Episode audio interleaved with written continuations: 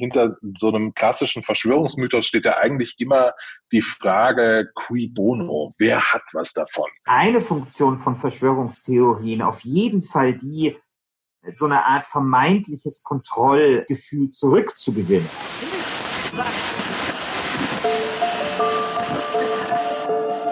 Herzlich willkommen zu Hansa Rauschen, dem Literaturpodcast des Hansa Verlages. Mein Name ist Florian Kessler. Hier sprechen alle zwei Wochen Lektorinnen und Lektoren mit Menschen aus der Welt der Bücher, mit Schreibenden und Lesenden, mit Leuten von anderen Verlagen und aus dem Haus. Es geht um alles, was in Bücher passt und außenrum passiert. Und das ist wirklich nicht wenig. Hallo und herzlich willkommen zur 31. Folge von Hansa Rauschen. Und damit willkommen in einer Welt, in der gerade nicht nur ein Virus umgeht, sondern auch alle möglichen ins Kraut schießenden Theorien und Mythen darüber. Die beiden Journalisten Christian Alt und Christian Schiffer haben im Hansa Verlag ein tolles und wichtiges Buch über den Boom der Verschwörungstheorien in diesen Jahren geschrieben. Sein Titel Angela Merkel ist Hitlers Tochter. Mit dem Sachbuchlektor Tobias Heil haben sie nun über die vielen aktuellen derartigen Theorien gesprochen. Von 5G über grundsätzliche Impfparanoia bis zu Bill Gates. Viel Spaß mit dieser durchaus leider äußerst aktuellen Folge. Hallo, wir sprechen heute über Verschwörungstheorien, die jetzt ja wieder ein Thema geworden sind. Es ist etwas schwierig, weil ich zwei Gesprächspartner habe, äh, die den gleichen Namen äh, tragen. Sie heißen beide Christian, sie haben unterschiedliche Nachnamen. Der eine heißt Christian Alt, der andere heißt Christian Schiffer. Aber sonst ist es für Podcasts eigentlich ähm, ja, etwas schwierig und etwas unpraktisch, wenn sie gleich heißen. Bei den beiden ist es vielleicht nicht so das große Problem, denn sie haben gemeinsam ein Buch geschrieben, sozusagen damit einer Stimme gesprochen und äh, das Buch hat wiederum den leicht merkbaren Titel Angela Merkel ist Hitlers Tochter im Land der Verschwörungstheorien, also zwei Experten äh, für Fragen der Verschwörungstheorien. Äh, und ich würde gleich mal mit der ersten Frage so beginnen. Ähm, es war ja sowohl Anfang Mitte Februar, dass klar war, dass äh, Corona nicht einfach in China bleibt, sondern sich auch über Europa verbreiten wird. Äh, wann hattet ihr eigentlich zum ersten Mal so das Gefühl, jetzt kommt unser Thema wieder hoch? Magst du antworten, Christian? Ja, ich, ich kann das dazu sagen. Ja. Ähm, ja, also ich war ja am Anfang noch total naiv. Am Anfang dachte ich von dieser ganzen Pandemie, äh, ach schau mal, so jetzt ähm, ähm reißen wir uns mal alle zusammen. Jetzt äh, ziehen wir alle mal in einem Strang. Jetzt geht's los und äh, wir äh, schotten uns jetzt ab. Wir gehen auf anderthalb Meter Abstand. Das mit den Masken war damals noch nicht so der Fall. Das kam dann irgendwann äh, erst im April. Aber wir reißen uns jetzt mal alle gesellschaftlich am Riemen. Und irgendwie so zwei Wochen, Anfang März, hat das irgendwie anscheinend noch funktioniert.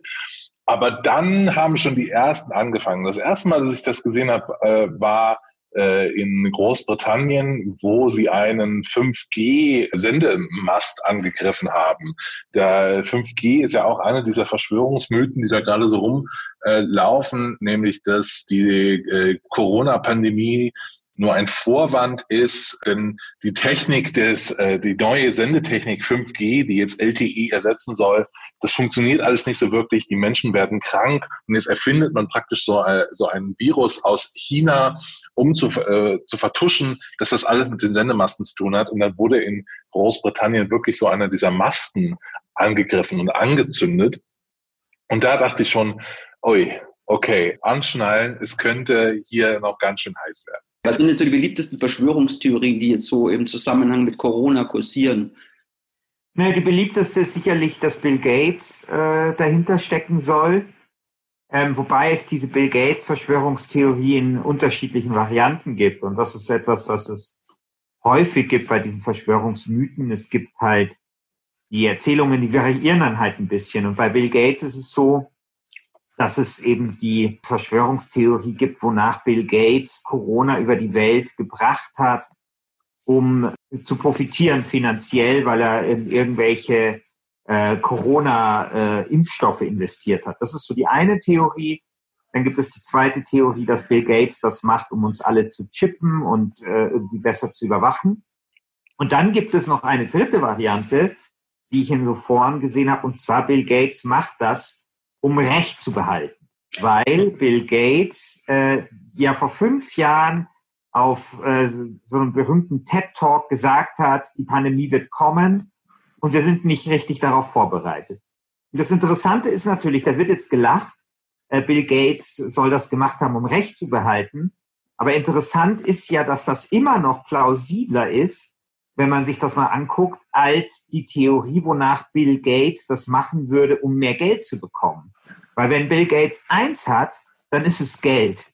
Und es ist eher unwahrscheinlich, dass er das machen sollte, um äh, nochmal fünf Milliarden mehr zu haben, zu seinen 60 Milliarden, die er eh schon äh, besitzt. Aber Recht zu behalten, das ist etwas, das kann man sich vielleicht als Milliardär gar nicht mal so einfach kaufen. Und da sehen wir, wie absurd diese Verschwörungstheorien eigentlich schon sein müssen, wenn die Verschwörungstheorie, wonach Bill Gates Corona über uns gebracht hat, um Recht zu behalten, noch eine der plausibelsten ist. Wie unterscheidet sich eigentlich eine Verschwörungstheorie von einer ganz äh, billig und einfach gebauten ja, Unterstellung oder Lüge, wie auch immer? Also wenn Trump äh, eben behauptet, die Chinesen hätten das, äh, das Coronavirus äh, in einem Labor aus Versehen, aus Versehen oder mit Absicht gezüchtet und dann eben freigelassen, ohne dafür Beweise zu haben, wäre das auch schon eine Verschwörungstheorie? Ja, also das geht schon sehr stark in die Richtung, weil eigentlich hinter der Verschwörungstheorie, beziehungsweise eigentlich ist ja richtiger zu sagen Verschwörungsmythen, und ich versuche mir das anzugewöhnen, immer Verschwörungsmythen zu sagen, weil eine Theorie sollte ja eigentlich falsifizierbar sein. Ähm, und das sind halt Verschwörungserzählungen oder Verschwörungsmythen ja in der Regel nicht. Es ja, sind ja äh, eben Ideologien, die dahinter stehen. Äh, aber um die Frage zu beantworten, hinter so einem klassischen Verschwörungsmythos steht ja eigentlich immer die Frage, cui bono? Wer hat was davon?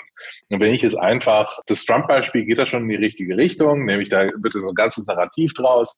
China hat dieses Virus in die Welt gesetzt, um, also die haben schon, das schon vorher gewusst, wie sie es bekämpfen können und um irgendwie den Westen äh, wirtschaftlich zu ruinieren, um eben mehr Gewinne zu erzielen, um die neue Supermacht zu werden. Also da wird schon so ein ganzes Narrativ draus, da steckt schon irgendwie ähm, eine ganz klare Agency irgendwie dahinter von den Akteuren auf der anderen Seite, die man dann unterstellen kann.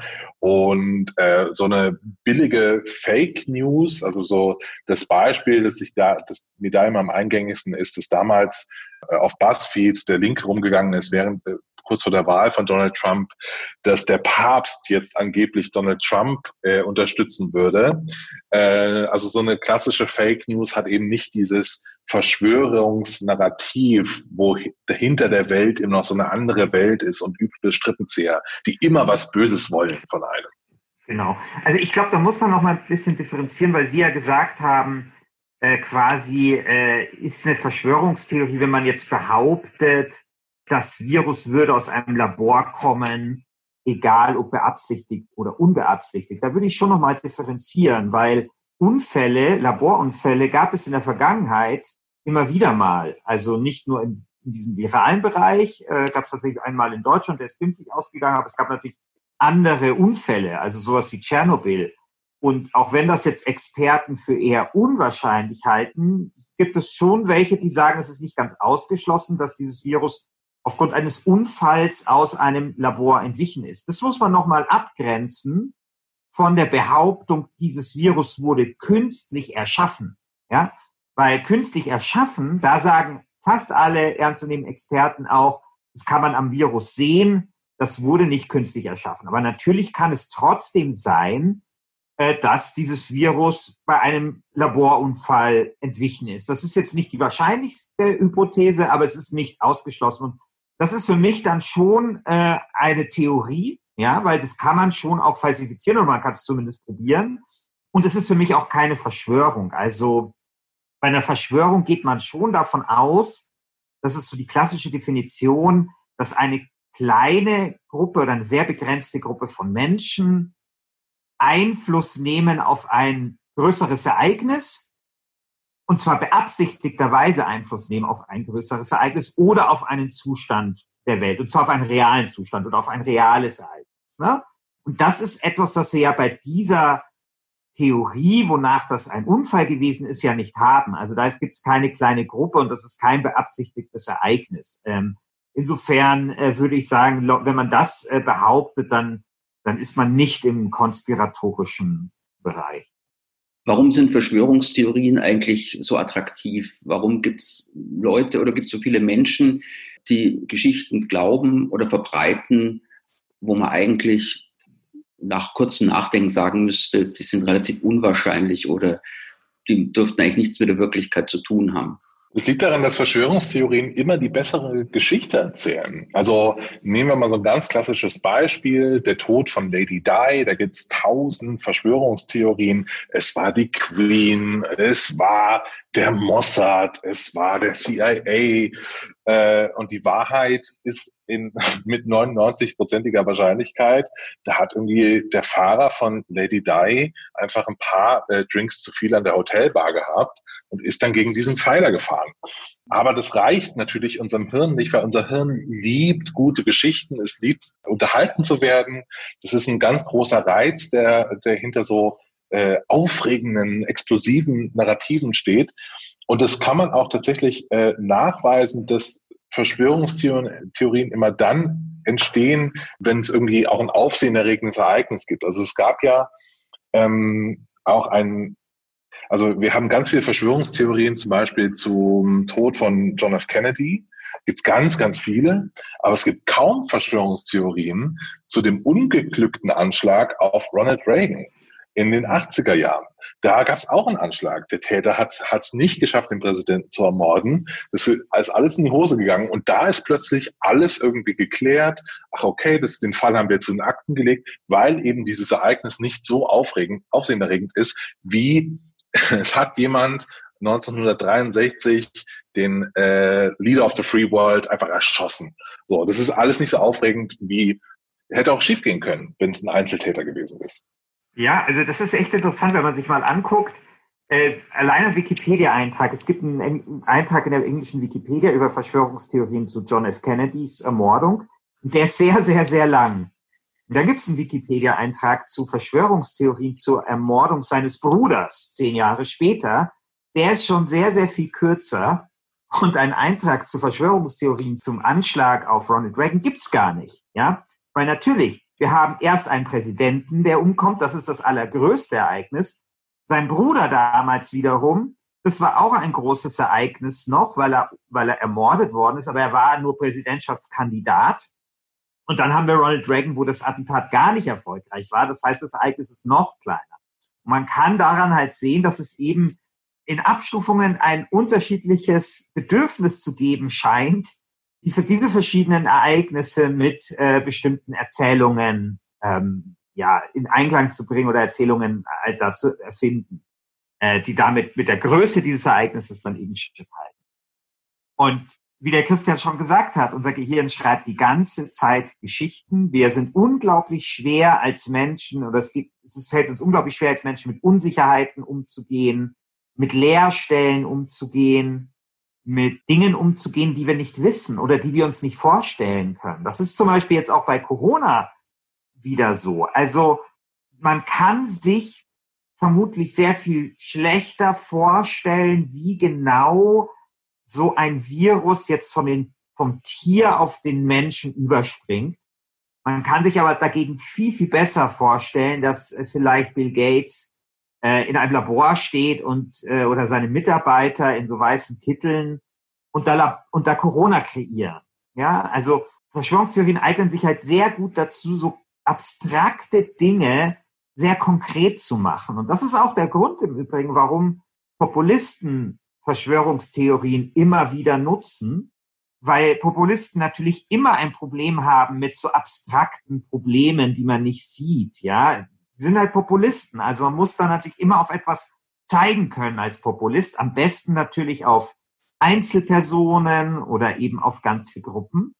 Und deswegen ist es immer so, dass egal welcher Populist immer auch Verschwörungstheorien in seinem ja, äh, propagandistischen Werkzeugköfferchen mit dabei hat.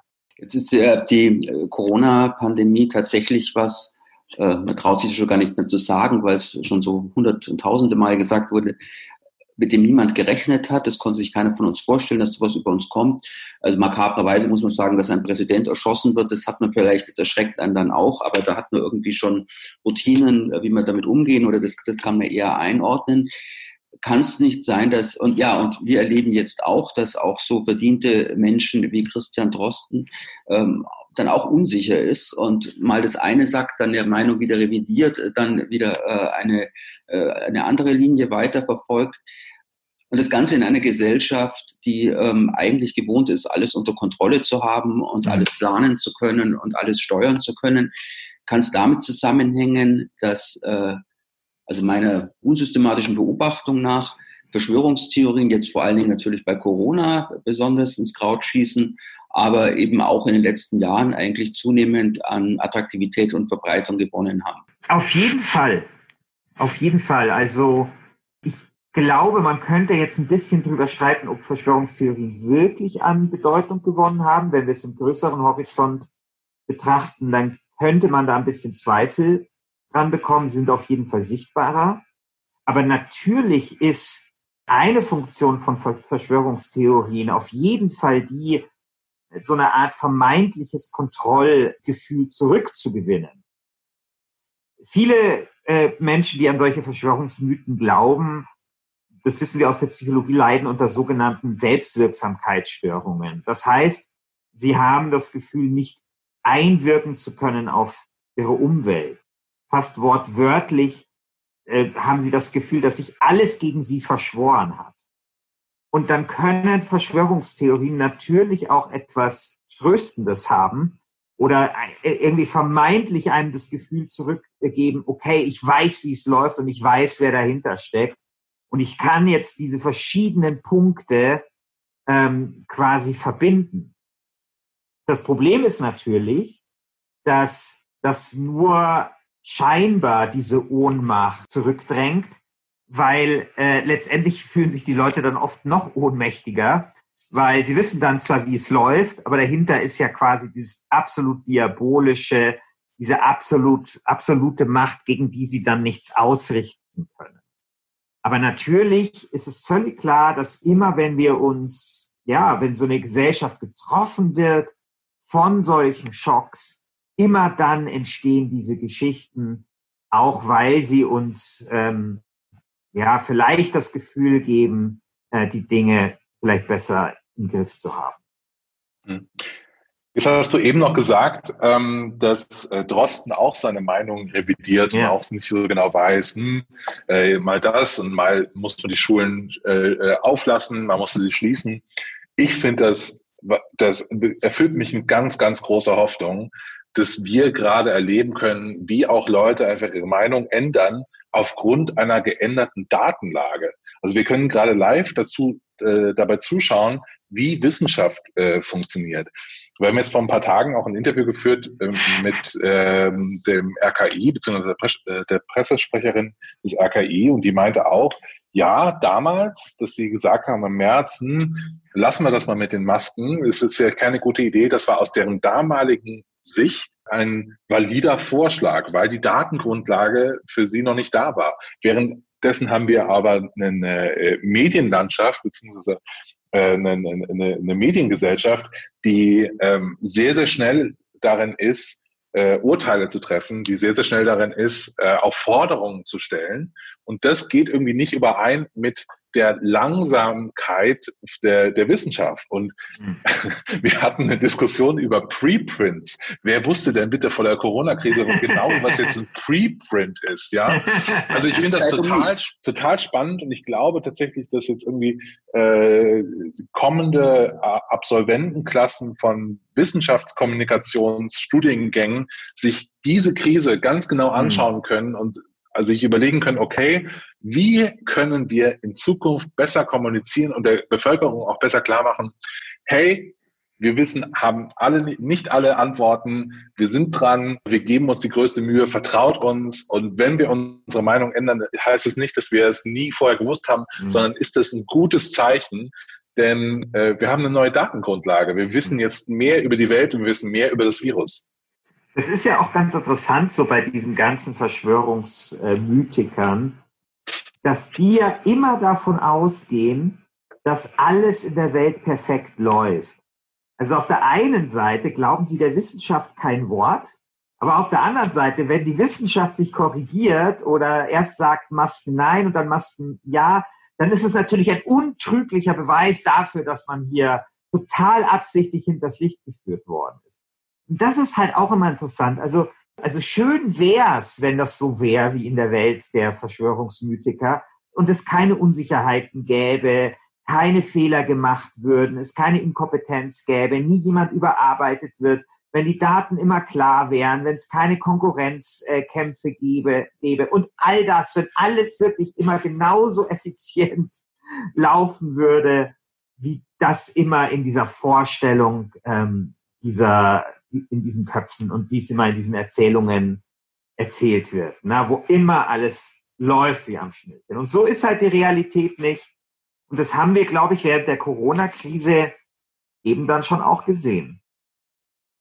Gibt es eigentlich irgendwie ähm, so eine Art Typus Mensch, der besonders anfällig ist für, oder empfänglich, wir mal so neutraler, der empfänglich ist für Verschwörungstheorien? Sind Männer da anders als Frauen oder gibt es Bildungsgrad irgendwelche Unterschiede? Habt ihr da eine Ahnung davon? Ja. Nee, es kann tatsächlich jeden treffen. Und ich finde, das ist auch eine sehr, sehr tröstliche Erkenntnis aus der Wissenschaft, dass das jetzt kein Ding ist, was jetzt irgendwie äh, um mal in, äh, in Klischees zu sprechen, das trifft Arte-Zuschauer weniger als RTL-Zuschauer. Ähm, so ist es null. äh, wir, wir alle glauben an unterschiedliche Verschwörungstheorien, sogar Christian und ich glauben an äh, ein paar Verschwörungstheorien.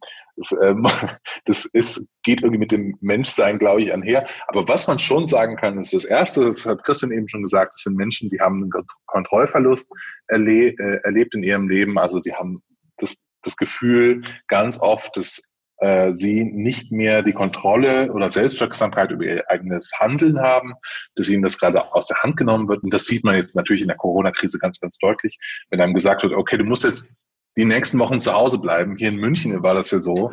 Äh, da ist die Polizei vorbeigefahren mit, äh, mit Lautsprechern. Bleiben Sie in Ihrer Wohnung. Bleiben Sie. Und dann fragt man sich, okay, äh, das äh, anscheinend trifft hier jetzt jemand ganz anderes die Entscheidung, wie ich jetzt zu leben habe. Äh, also das kann natürlich ein starker Auslöser sein für sowas. Und das Zweite ist tatsächlich äh, einfach auch Unsicherheit und Angst. Also Menschen gehen noch ganz anders mit Angst um und mit Unsicherheit. Und da kann man dann später natürlich äh, auch ansetzen, wenn man sich fragt, okay, wie kann man eigentlich auch vielleicht Angehörigen äh, da wieder raushelfen? Das ist eine Frage, die wir bei Lesungen immer wieder gestellt bekommen. Wir wissen ganz genau, sobald wir da irgendwie von der Bühne runtergehen, äh, der erste, die erste Frage ist immer, ja, also meine Tante oder ja, irgendwie mein Onkel, da ist folgende, folgende Sache. Was soll ich denn machen? Und da, die Tipps, die man da geben kann, die sind total schwierig. Äh, man fühlt sich dann immer wie, so, wie, wie, wie unter so Sozialpädagogen, aber leider ist es, äh, ist es das, was man irgendwie sagen kann. Weil jetzt zumindest im familiären Bereich ist der, einer der wenigen Tipps, die man irgendwie geben kann, tatsächlich, dass man ein Stück weit offen bleibt und dem Mensch mhm. äh, eben das Gefühl zurückgibt, dass sie A, irgendwie doch noch die Kontrolle haben über, über, über ihr Leben, dass man sagt, okay, es ist doch alles nicht so schlimm. Oder wenigstens B, ähm, ich bin für dich da. Lass mal über was anderes reden. Komm mal reden über die Fußball-Bundesliga. Bayern ist gerade wieder Meister geworden, ist das nicht blöd? Also versuchen irgendwie andere, äh, andere Gebiete zu finden, wo man irgendwie auf einer menschlichen, emotionalen Ebene äh, eine Verbindung schaffen kann. Mhm.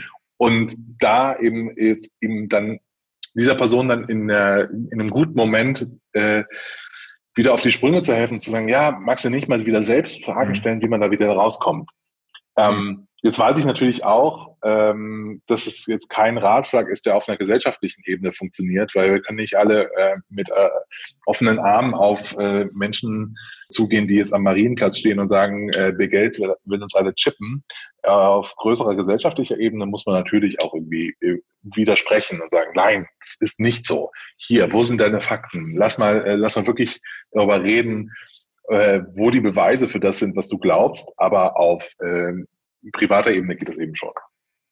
Ich glaube, das muss man echt nochmal unterstreichen, weil bei vielen Menschen, die an solche Verschwörungsmythen glauben, die investieren ja auch sozial da, da rein quasi. Ne? Also, und es ist dann natürlich so, dass jemand, der drei Jahre, sagen wir mal, erzählt, dass die Erde eine, Sch eine Scheibe ist, ja, Oder um jetzt mal ein Extrembeispiel zu sagen, oder uns Echsenmenschen regieren oder was es da ja alles für Mythen gibt. Für den ist es irre schwer, irgendwann einzuräumen, ja, ich habe mich geirrt.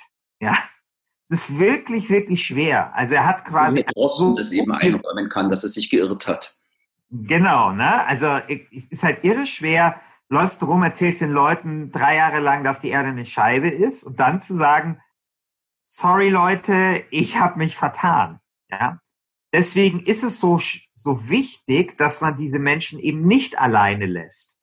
Damit man quasi diesen, so, so sage ich jetzt mal, so die sozialen Kosten, die dann vielleicht eben dieses wieder zurückkehren, ähm, bedeuten, dass die eben so gering wie möglich ist, sind. Ja? Weil sonst äh, verlieren die sich quasi noch weiter in, ähm, in dieser Welt, weil sie eben überhaupt gar nicht mehr herausfinden. Das muss man halt immer berücksichtigen. Ich meine, das ist ja auch zutiefst menschlich. Also je, je krasser die Theorien sind, je mehr man sich da exponiert, das kennen wir ja aus dem privaten ja auch, umso schwieriger ist es ja dann auch immer, sich dann zu korrigieren und einzuräumen, äh, dass man vielleicht etwas falsch gesehen hat. Ja, ich glaube, das wäre ein ganz passendes Schlusswort, das noch auf die ganz allgemeine menschliche Ebene geht. Ähm, ich danke ganz herzlich dafür und ähm, ja, jetzt hoffen wir, dass wir bald dann auch äh, immer weiter wieder aus dieser häuslichen Isolation rauskommen. Wir haben dieses Gespräch über Zoom natürlich geführt, wie sich das heutzutage gehört. Und äh, wir hoffen, dass wir bald wieder von Angesicht zu Angesicht äh, miteinander sprechen können, was dann vielleicht auch äh, Leuten hilft, die eben für solche Verschwörungsmythen anfälliger sind. Vielen Dank. Das war es für heute mit dem Podcast Hansa Rauschen. Das waren viele Worte für viele interessante Dinge. Bis zur nächsten Folge und danke fürs Zuhören.